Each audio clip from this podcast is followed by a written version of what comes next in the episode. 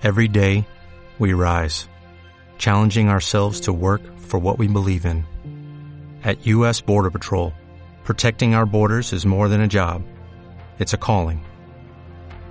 Agents answer the call, working together to keep our country and communities safe. If you're ready for a new mission, join U.S. Border Patrol and go beyond. Learn more at cbp.gov/careers.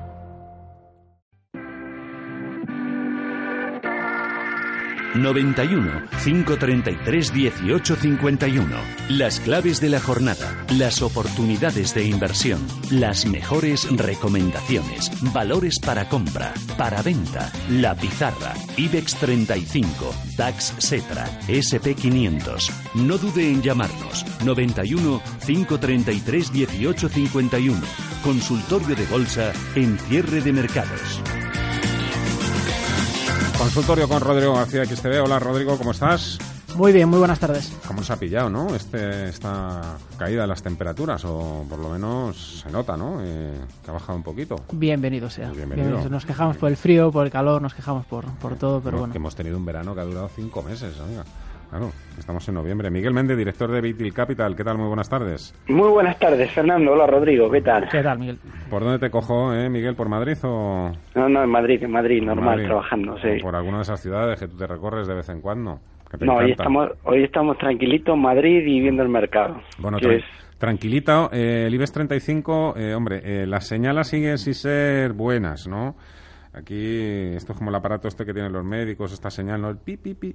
Eh, lo tenemos todavía muy bajo, muy bajo. Y me imagino que me diréis que lo vamos a seguir teniendo. Las constantes vitales van a continuar siendo muy débiles hasta el próximo 21 de diciembre. Pero no sé, lo de hoy, hombre, eh, eh, llevamos cuatro caídas consecutivas del IBEX. Pero bueno, hoy tampoco nos hemos distanciado mucho, ¿no? De los demás. O el que no se consuela es porque no quiere. Miguel. Bueno, la verdad, yo, Fernando, tengo que decirte que creo que mañana va a seguir cayendo. O sea, la debilidad. A ver, a ver, Este, que me lo he la- perdido. Que me lo he perdido. ¿Mañana qué? Mañana creo que va a seguir cayendo el selectivo español. Sigue habiendo dos ligas, la del DAX y la de Estados Unidos, que siguen alcistas, y sigue estando la liga de la incertidumbre, que es la nuestra. Y no es por, por caer en el desaliento, pero. No, no, no. pero hoy hay que ser realista y no hemos logrado superar 10.400, llevamos cuatro días con, con descensos y esto tiene toda la pinta que va a ir a buscar la zona de 10.200. Eh, la debilidad está latente, entonces no hay fuerza y cuando los mercados mm, importantes como el DAX o el Dow Jones lo están haciendo bien y nuestro selectivo no puede, pues a menos que veamos una superación del 10.400 yo no me aventuraría a entrar en posición larga. Creo que lo más probable es que mañana veamos recortes a primera hora y salvo que el Dow Jones se marque un rally de última hora, esto pinta que mañana vamos a seguir con debilidad y como bien dices, que yo creo que lo has, lo has analizado muy bien, hasta el 21 de diciembre van a seguir así incertidumbres y veremos después del 21 de diciembre con los resultados. En el caso de que haya una lista única que yo creo que ahora es el principal foco de atención del mercado si va a haber una lista única por parte de nacionalistas o independentistas o no y veremos los resultados porque sinceramente eh, no me gustaría que fuera así dejo clara la postura pero yo creo que el independentismo no va a sacar un mal resultado. Por lo tanto, es algo que puede poner bastante nervioso a nuestro selectivo. Y vamos a tener, yo creo que unas navidades que pueden ser volátiles. eh, y bueno, esperemos a ver qué ocurre el día 21 y cómo se desarrollan los acontecimientos estos días. Pero momento, el inversor institucional internacional huye del mercado español y eso está claro porque no continúa la correlación con el resto de los índices. Diagnóstico.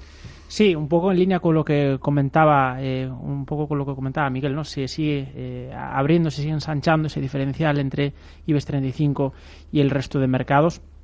Y lo que fuerte ha subido la semana pasada, pues vemos como ahora está eh, retrocediendo de forma bastante clara, ¿no? Desde esta zona de, de casi los, los 10.600 que hemos, que hemos tocado justo en la jornada del miércoles, del martes pasado, perdón. A partir de ahí, bueno, vamos a ver un poco cómo se desarrollan los, los acontecimientos. Creo que entre la zona de los 10.000 y 10.100 puntos se abre una horquilla muy interesante para tomar posiciones alcistas en el IBEX 35, más allá de la incertidumbre que bien comentaba eh, Miguel. Y la realidad es que eh, el mercado va a estar presionado por esa incertidumbre hasta el 21 de, diciembre. Es cierto que durante muchas décadas ha gobernado el independentismo en Cataluña y esto no ha sido malo ni mucho menos para el mercado. Es cierto que con un discurso mucho menos eh, agresivo que el actual, pero al final al mercado lo que le va a importar van a ser los resultados empresariales y la certidumbre eh, jurídica que parece que tanto España como Europa parece que apuestan por mantener el status quo, por lo tanto debemos aprovechar esta oportunidad. De las bolsas que hay ahora mismo en Europa, ¿cuál es la que más, eh, más atractivo en vuestra opinión tiene?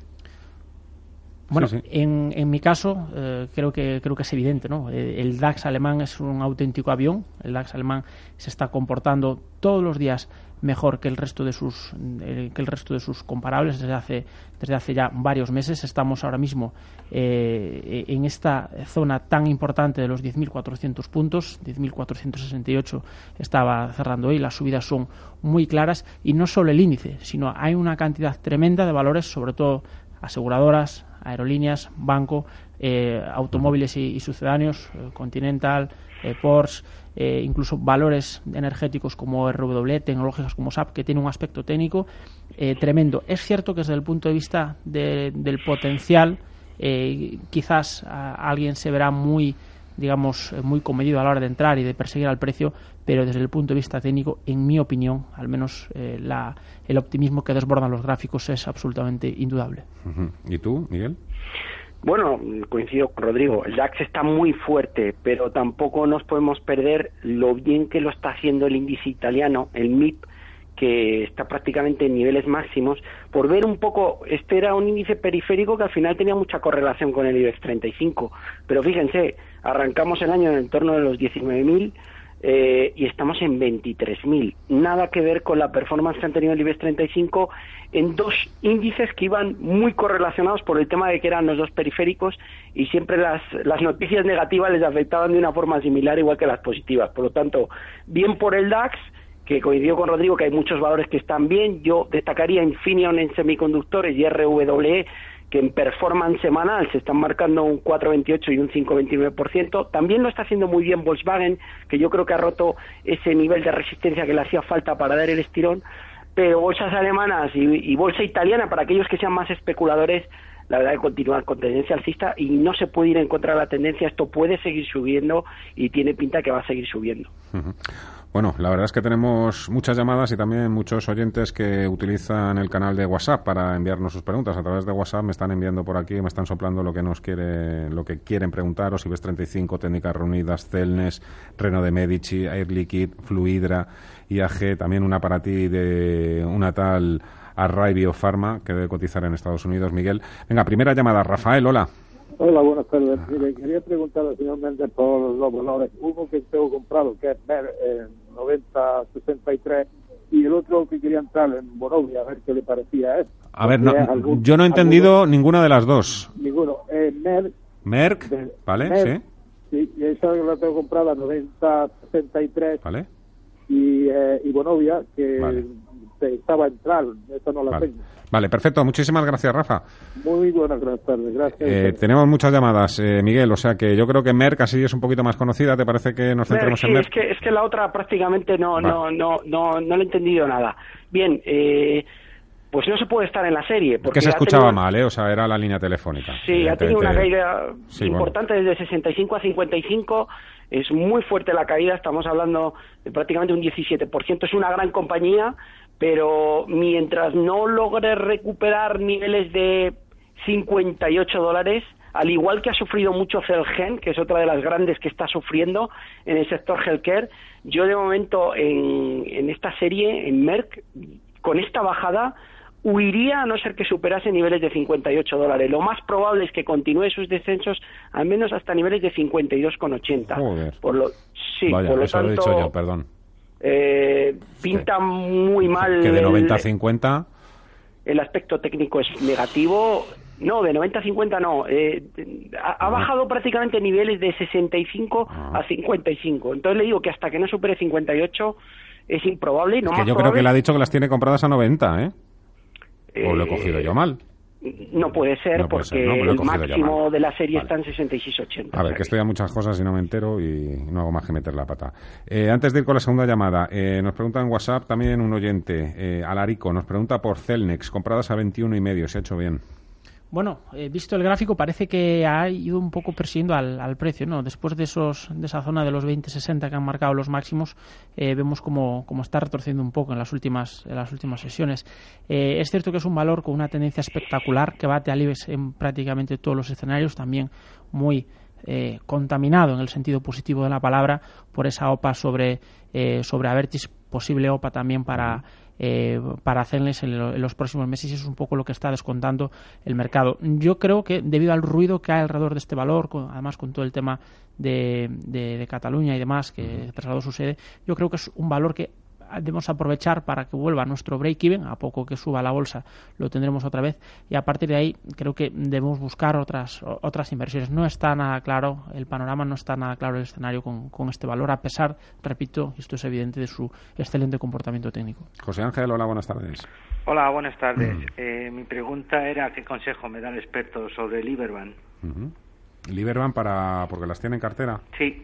¿Y las tiene bien compradas o no? En torno a uno. Vale. Gracias, José Ángel. Gracias. Eh, Miguel.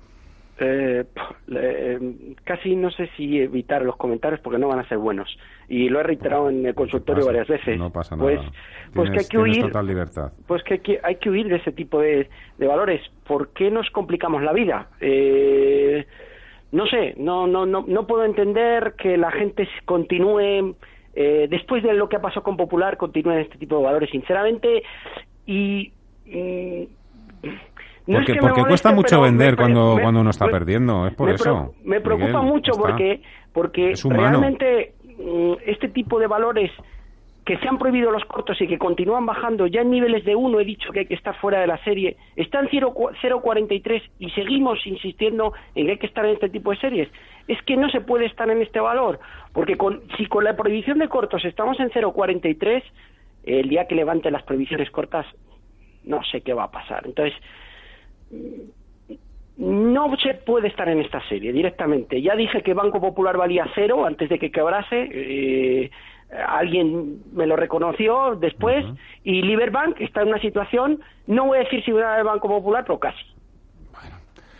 Hola, Félix. ¿Qué tal? Buenas tardes. Hola, buenas tardes. Vamos allá.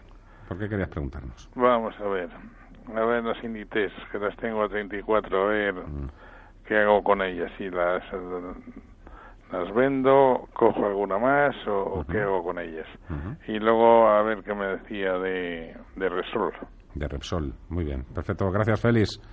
A vosotros. Bueno, pues eh, dos pesos pesados. Venga, Inditex, ¿quién se la queda? ¿Tú, Rodrigo? Me la quedo yo mismo. Inditex es un valor que, que, está en una réplica prácticamente exacta del IBEX 35. Por lo tanto, pues vista la situación, eh, tendría muy poco sentido, ¿no? le va bien al IBEX, no tanto a Inditex, ¿no? Este año, digo. Muy parecido, muy parecido. En los últimos meses eh, ah, está calcando prácticamente el, el recorrido del IBEX, por lo tanto, es, eh, no, tiene demasiado sentido, ¿no? Ser pesimista en uno y optimista en, en otro. Creo que nos acercamos a esta zona de los 30 euros por acción, 29,90, que sería un poco los 10.100 del, del IBEX 35 eh, Inditex, que también ha estado muy perjudicada por el incremento del precio del euro en los últimos... ¿Las tiene que soltar compradas a 34? Yo no lo haría. Yo no lo haría. Creo que ahora mismo mm, no hay, eh, digamos, hay opciones mejores en el mercado, pero ahora mismo mm, tampoco me preocuparía por consolidar esa pérdida y buscar otros niveles, además siendo no siendo un mal precio con respecto a múltiplos. Y dices, es cierto que puede ser un poco desesperante, pero eh, ha ocurrido a lo largo de la historia cada vez que el IBEX tiene un recorrido alcista interesante y esto, pues, lógicamente, eh, creemos que puede ocurrir en los próximos meses. Inditex lo replica, Inditex vuelve vuelve a máximos una y otra vez. Entiendo, Miguel, que en el caso de Repsol también las debe tener un poquito compradas por encima del precio actual. Debe haber bueno, comprado en un pico. Mm.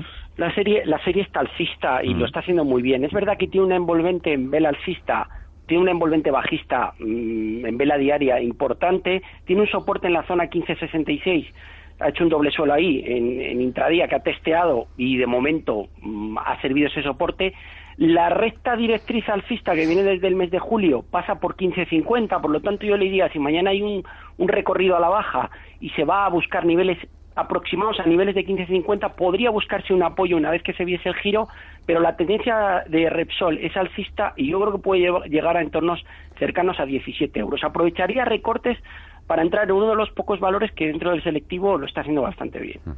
91 533 1851 91 533 1851 otro WhatsApp, este es de Marisa, dice, quiere saber el rebote, quiero saber el rebote de Fluidra, a qué se debe y qué es esta empresa, si todavía durará.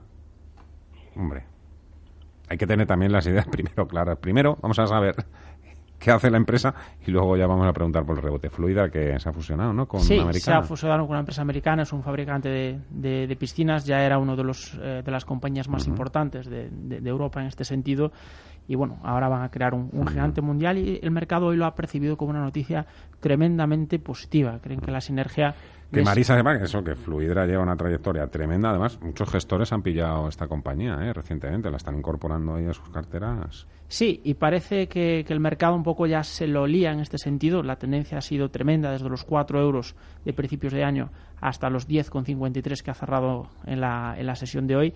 Y bueno, más allá del retroceso que pueda haber después de una subida como la de hoy un 18%, creemos que sigue siendo un, valor interesante. Lógicamente, si queremos entrar en ella, debemos esperar un retroceso al menos de, una tercera parte del recorrido que ha tenido hoy. Es decir, en, movimientos eh, corporativos siempre suele haber un, retroceso y a partir de ahí sí nos podemos plantear eh, incorporar a Fluida a nuestra cartera, que repetimos, este movimiento pues no, tiene ninguna pinta de que haya llegado a su final.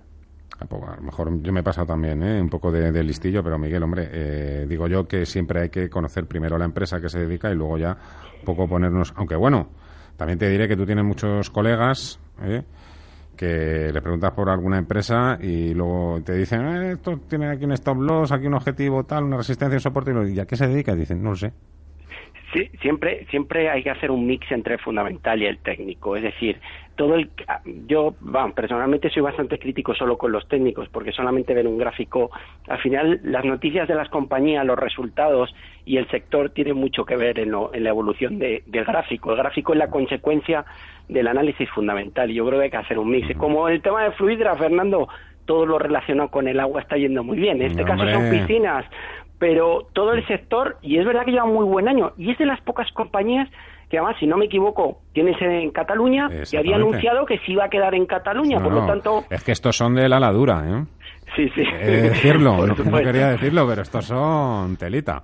Con toda la que ha caído, sigue manteniéndose, como bien ha dicho Rodrigo, eh, la tendencia es muy alcista y lo has comentado tú durante todo el año. Hoy, después de la fusión, la verdad que ha sentado muy bien y yo, sinceramente, creo que mañana va a haber, cuando se producen este tipo de movimientos, hay una extensión del movimiento alcista y probablemente vamos a extender un poco más el movimiento al alza. La noticia es muy positiva, va a ser líder en el sector de piscinas y es una compañía que lo está haciendo muy bien. A ver si te, me da tiempo todavía a preguntarte por la guerra de los chips con esa oferta de Broadcom sobre Qualcomm. Antes, María, hola. Hola, buenos, buenas tardes. Buenas tardes. Mire, quería preguntar al señor Méndez que estoy en Acciona a 78 y en FCC a 970 y que estoy que qué me aconseja que si sigo ahí o que si vendo eh, y entro en otra que tenga más tirón, como alguna automovilística o que él me diga. Perfecto, ¿eh? muchísimas gracias. Gracias, María.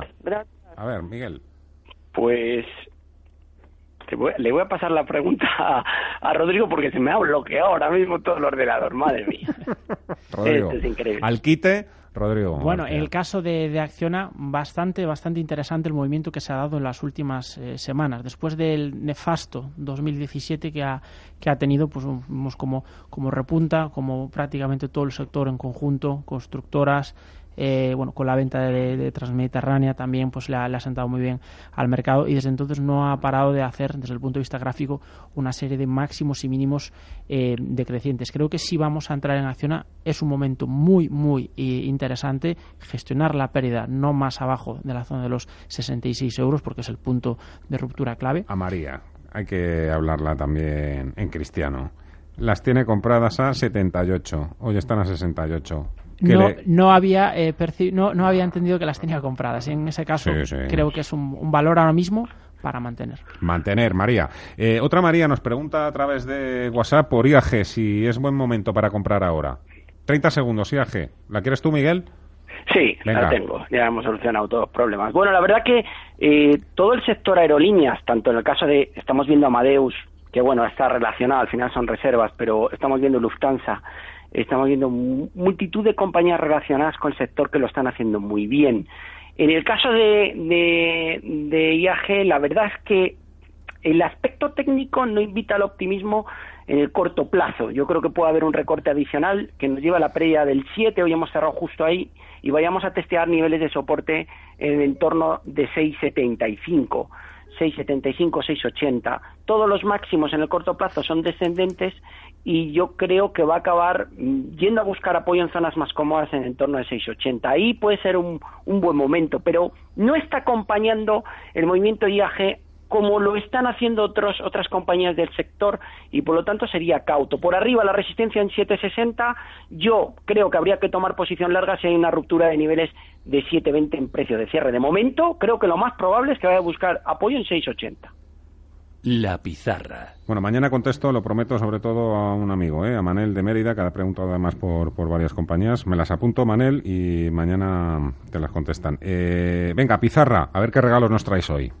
Bueno, yo en este caso apunto por una compañía muy conocida del, del IBEX 35, creo que es una oportunidad tremenda la que estamos eh, teniendo ahora mismo, es Técnicas Reunidas. El movimiento que hemos tenido hoy es exactamente el que estábamos esperando, superación de la última zona de, soportes, el, digamos el, incremento del petróleo y el conjunto de materias primas es lo que está proporcionando este eh, este incremento de las cotizaciones, así como la estabilidad ya por fin en Oriente Medio y creemos que es una buena compañía para coger una interesante tendencia de medio a largo plazo ahora que se encuentra en la zona de los 28 euros. Me quedo únicamente con técnicas reunidas. Perfecto, técnicas. ¿Y tú, Miguel? Bueno, eh, en España yo voy a nombrar alguno más. En España ENA, que yo creo que está en pleno recorrido alcista y que tiene posibilidades de ir a buscar niveles de 165 en primera instancia y 170 en segunda. Es el mejor timing semanal, más de un 4% de subida. En Alemania Volkswagen, que yo creo que tiene el camino abierto a una recuperación más importante que le lleve hasta niveles de 170 euros. Y en Estados Unidos, recordar el valor del jueves pasado, Manitowoc Company, el sector grúas, que está yendo muy bien esta semana en 10,20, y una compañía que se llama Wind Resorts, dentro del sector eh, relacionado con el ocio y el juego, que está en niveles de 152 dólares y yo creo que tiene camino hasta los 160 dólares. Perfecto. Gema González tiene, nada, me ha enseñado la zapatilla, me ha dicho, como me quites más tiempo me enfado. Eh, no, enseguida empieza la boutique tecnológica. También nos hablará de esa operación Broadcom Qualcomm, la guerra de los chips. Rodrigo García, Miguel Méndez, gracias a los dos. Hasta la próxima. A vosotros. Gracias.